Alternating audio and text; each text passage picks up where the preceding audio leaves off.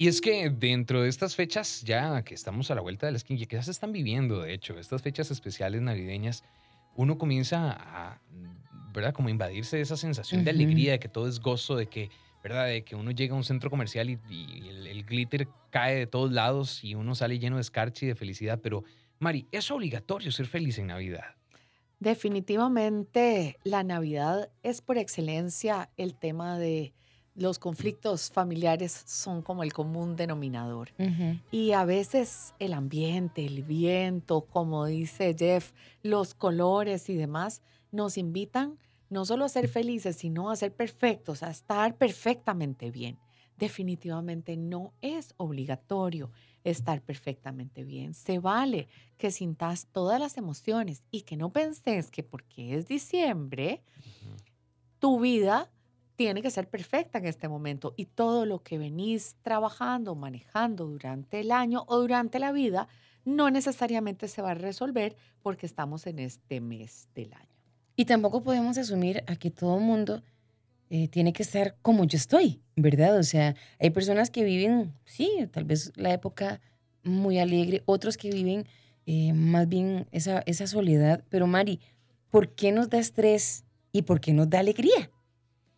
Yo creo que el estrés muchas veces está relacionado a todas esas demandas que tenemos alrededor que nos dicen, por ejemplo, que, mm, que tenemos que comprar, ¿verdad? Que tenemos que comer, que tenemos que beber y mucho cuidado, ¿verdad? Porque yo estaba preocupada de que acuérdense que la bebida desinhibe lo bueno y lo malo. Yo dije, aquel holgorio, pero no, aquí... Yo aquí estoy capeándome tantas cosas. ¿Se imagina? No vaya a ser que esta mañana estaban comenzando con rompope, Con rompope. Es que ahí en la cocineta hay una, botella de Decía Mari, uy, Dios mío, que rompope no les haya causado efecto. Yo ahí no voy a entrar, dice Mari, están muy desinhibidos. Exactamente. Y así es como, ¿verdad? En esta, en esta época muchas veces eh, también saltan esas situaciones no resueltas, sobre todo en nuestra familia, porque la, el indicador principal, el target, ¿verdad? ese punto es justamente la familia. Y si vos estás en situaciones familiares conflictivas o estás cambiando tus creencias con respecto a el núcleo familiar, es válido em, que, que, que estés resolviendo eso y no que tengas la familia ideal. Y es que yo creo que se vale por ahí había escuchado hace un tiempo una frase que decía, está, está bien estar mal. O sea, y de pronto alguna situación que te pone un poco melancólico, no sé, que alguien no está con nosotros, eh, que de pronto pues, por alguna circunstancia estoy lejos de casa. Está bien estar mal, pero que por toda esta, esta maraña de, emociones que nos venden los medios, uno dice, no, pero es que hay que estar feliz Navidad, puchica, todo bien, pero no, o sea, de pronto sí te hace falta alguien y uno necesita sentirse mal un ratico por eso. Claro, muchas veces el consultorio, y estoy segura que mis colegas, tanto psiquiatras como psicólogos lo afirman, en esta época es increíblemente lleno y hay montones de emergencias y demás, precisamente por lo que decías, porque extrañar está bien, tener tristeza está bien, eh, recordar al ser querido que no está, está bien, que te sientas triste, pero ¿qué es lo que hacemos? Empezamos a hacer toda la ansiedad, ¿verdad? Empezamos a, a, ver los, eh, los, los, las, los posts de otras personas y entonces ve aquí hubo un grupo y no me invitaron, mira mi familia, mira que ellas se fueron de, de compras y no me invitaron y empezamos a hacer todas esas comparaciones que claramente nos entristece, pero es válido que consideremos la tristeza en este momento. Hoy estamos en compañía de la psicóloga Maricruz Quesada hablando de cómo nos organizamos para estas fechas especiales, con todo eso que sentimos, con todo eso que vivimos en esta temporada. Ay, Mari, ¿tenemos que ir a todos los compromisos familiares? Qué buena pregunta. La verdad que si algún miembro de la familia o con algún miembro de la familia tenés algún conflicto y eso de alguna manera no está resuelto y pensás que no estás listo, se vale decir no. Es tan importante decir sí como decir no. Y vos tenés el derecho humano de poder definir a dónde vas, con quién te reunís y cómo te la pasas. Eso es muy tu responsabilidad. ¿verdad? No porque sea familia, porque a veces, ¿verdad? La amiga, la amiga entrometida te va a decir, pero es tu familia, ¿cómo no vas a ir? Porque es Navidad. Aunque sea tu familia, si tu familia te agrede, si tu familia te lastima, si tu familia te ofende, tienes todo el derecho de decir no. Eso sí, en paz. La idea no es alimentar, o sea, si no vas y te quedas revolviendo, reactualizando, reviviendo y reubicando lo que pasó una y mil veces, comentándolo y haciéndolo actual, ya eso decía Jorge Bucay es locura, ¿verdad? Es eh, vivimos hoy y si hoy quieres paz, haces la paz. Y una forma de hacerla es manteniéndote al margen, y deseándole lo mejor a las otras personas. Siempre perdonar, pero perdonar no significa volver a estar con. Pero yo muchas veces puedo decir, te perdono y te dejo. Te perdono y me mantengo en mi espacio. Y yo creo que también es importante, Mari, o sea, si Jeffrey no quiere ir, yo necesito respetar eso que Jeffrey desea. Pero es que a veces la misma familia, ay, pero ¿cómo, Jeff? No vas a ir. Pero es que ahí está fulana. Pero no, hay que aprender a respetar. Creo que es importante. Aprender a respetar y hacerme responsable por mi propia persona, por mis emociones. El amor de la familia se puede mantener intacto, pero eso no está encima o debajo del respeto y del honor y del merecer, aunque te hagan sentir culpable.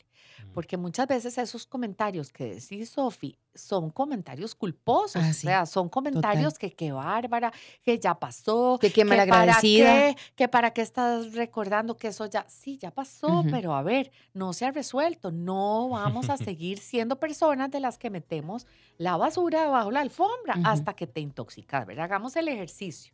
O sea, ustedes van durante, digamos que la bronca fue el año pasado o hace dos años, y durante esos dos años o tres o los que hayan sido, o los meses que hayan sido, ustedes vienen recolectando basura, basura, y usted todo lo que se encuentra basura lo mete en su casa. ¿Qué pasa al cabo de un tiempo?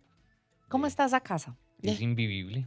Es invivible. Sucia por completo. Exactamente. Entonces, muchas veces la distancia se toma para limpiar, ¿verdad? No para guardar, no para almacenar y hacer como que nada pasara. Los ticos, perdónenme porque soy una y amo mi país, pero somos buenos para aparentar, para salir en la foto de la familia perfecta.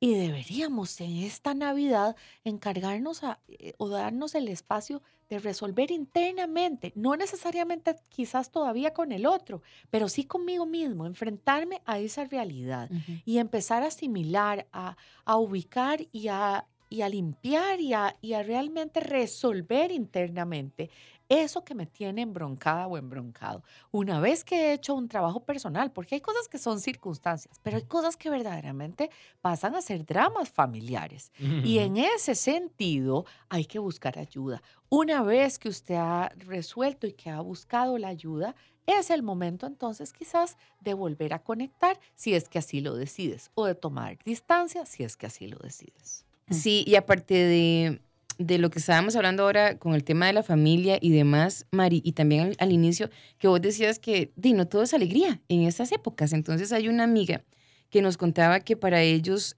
eh, como familia es muy difícil porque perdieron a, a, dos seres muy amados. Había una, uno de estos integrantes que era el, alma de la fiesta. Y que entonces em, ella, por ejemplo, que vive en Limón, ella se iba le iba a buscar de limón para irse para a Quepos, a reunirse la familia. Entonces, ¿qué, ¿cómo hacen cuando ni los recuerdos se soportan? Nos dice ella por acá y nos cuenta un poquito de, cómo era la, persona y todo lo bonito que dejó. ¿Qué hacemos, Mari, si de verdad eh, hay tanto dolor todavía? Así es, haciendo empatía en mi propio caso, pues eh, mi hermana ya va a cumplir dos años, bueno, tiene año y medio de fallecida. Y el año pasado se declaró, precisamente por eh, eh, la pandemia y tantas personas que murieron de COVID, em, que pusiéramos los arbolitos azules.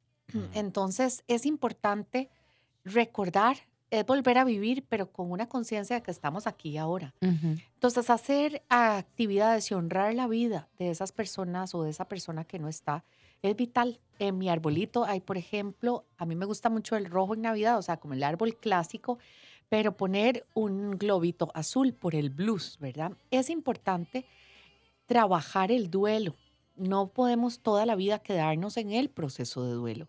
Hay que ir elaborando las etapas de shock, la negación, la ira, la culpa, el estado depresivo, la vulnerabilidad y el cierre.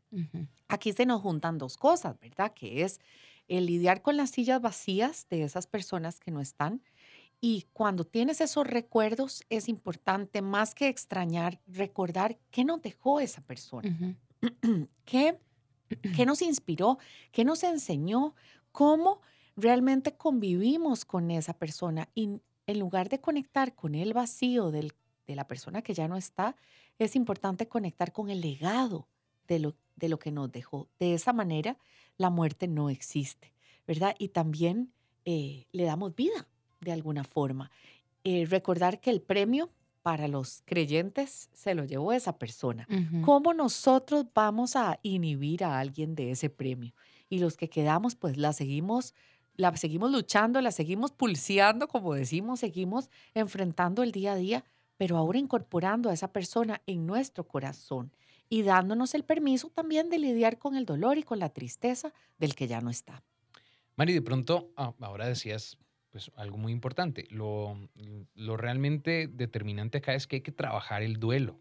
Pero muchas veces camuflamos todo eso que sentimos, todo eso que vivimos, con cortinas de humo. Eh, compras descontroladas, comemos cuánta cosa se nos eh, atraviesa en el camino, gastamos como si tuviéramos el, el aguinaldo de Messi. O sea, nos volvemos locos en diciembre. Y eso simplemente es como una manera de nosotros como rellenar esos vacíos que tenemos por ahí y, no nos ponemos un límite. ¿Cómo hacemos para no sobrepasar el estrés de esta manera? Es muy importante aprender a frenar, medir inclusive nuestro egoísmo con lo que compramos, disfrutar de esta fecha a nuestra manera, escucharnos a nosotros mismos, a nuestro bolsillo, y justamente también a nuestro estómago, porque cuanto tamal me, ofrezque, me ofrecen y cuanto rompope, me lo como o me lo bebo, ¿verdad? Y, en, y es importante ubicar esa parte. Eh, no utilicemos esas fechas solo para lamentarnos y cargar con el pasado y no enganchar con lo que no está, con los que no están con lástima, sino con gratitud de lo que compartimos con ellos. Aquí hay otro mensaje de, de Mari que nos dice, para mí diciembre es un mes difícil. Hace siete años, un 4 de diciembre, perdí a una de mis mejores amigas y el 16 de diciembre mi papá cumple un año de fallecido. Mari desde Juan Viñas, que nos abre el corazón y nos cuenta. Así es. Por eso es importante conectar, conectar con las emociones. Dejemos de satanizar a la tristeza y ahora alguien está triste y de una vez pensamos, uy, es que está muy mal, está deprimido. No, lo importante es que nosotros nos demos ese permiso y como hemos dicho en otros programas, no dejarnos la emoción pegada, pero sí conectar con la tristeza para recordar que estoy dispuesto a dejar ir. A veces es la lástima, a veces es el extrañar para conectar verdaderamente con el legado, para agradecer verdaderamente ese tiempo que compartimos. Hay personas que no tuvieron una hermana, hay personas que no tuvieron una amiga, hay personas que no tuvieron nunca en toda su vida a esa persona que hacía la Navidad o el fin de año de lo más vacilón. Entonces, estar agradecidos con lo que sí hemos vivido. Eso es clave. Y Mari, creo que, eh, ¿verdad? En resumen es, hay que sentir, las emociones no las, no las escondamos. Hay que sentir y yo les recomiendo en esta época, sobre todo Navidad y fin de año, que respiren, que recuerden que esto es temporal, que no saquen viejos problemas, que cuando se reúnan hablen de temas intrascendentes, sin enganchar, que pueden asumir inclusive el papel de espectadores, sean observadores y no de los que juzgan negativamente. Evalúen su proceder, a ver si, si pueden ubicar cuánto han crecido. No generen expectativas. A veces hay mucha frustración porque esperamos, ¿verdad? Esperamos aquel regalo o esperamos aquella actitud o mm. esperamos que hoy la mamá no llore o que hoy... No, no, no generen expectativas. Así vamos a observar mejor lo bueno del año. Disfruten los pequeños momentos y sobre todo con las personas cercanas. Y algo vital es respetar. Creo que hoy hemos hablado bastante de ese respeto a las creencias de las otras personas. Y aunque no estemos de acuerdo, la idea es el respeto para que nadie salga lastimado. La opinión del otro, o bien si es de un grupo dentro de la familia, no tiene por qué ya en el mundo adulto determinar mi valía, mi autoestima ni mi merecer.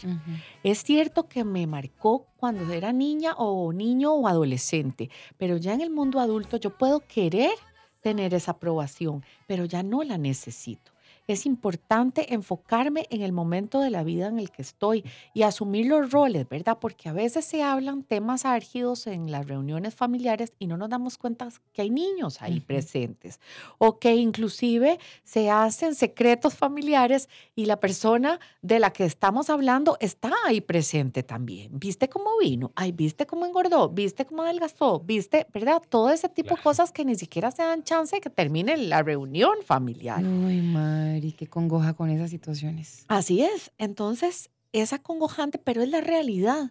O sea, no es porque es Navidad que todo eso va a desaparecer.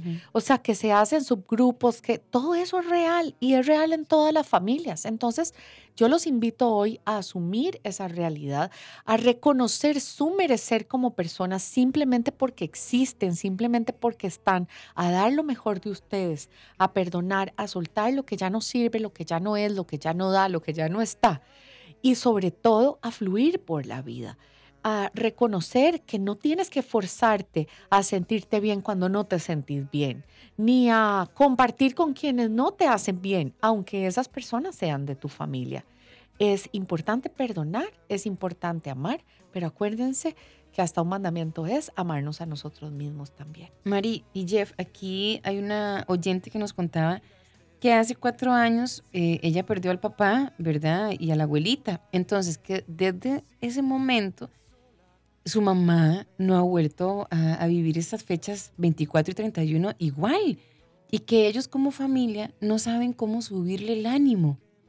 Dice, es que no sabemos qué hacer. Bueno, ahí lo decía ella, no es igual, no va a ser igual. La elaboración del duelo o cuando hemos elaborado un duelo significa que hemos superado o hemos aprendido a vivir sin él, sin ella, sin eso que ya no está. Entonces, no va a ser igual, no puede ser igual. Es importante permitirle a esa mamá estar como ella se siente estar, inclusive validarla. Qué alivio, ¿verdad? Cuando uno llora o no se siente bien y que las personas en lugar de decirte, un no, pero te, fuerzan o, o, te obligan a sentirte bien, te aceptan en el estado en el que estás.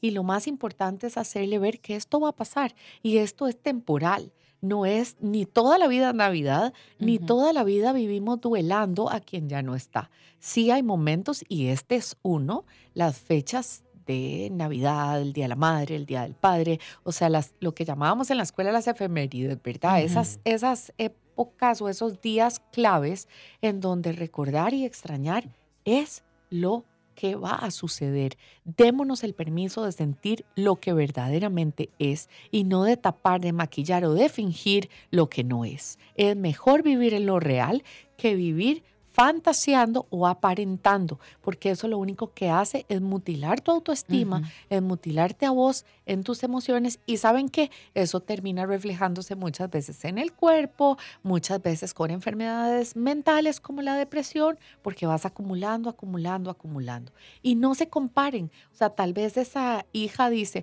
pero yo estoy, o sea, él ya no está, pero yo sí.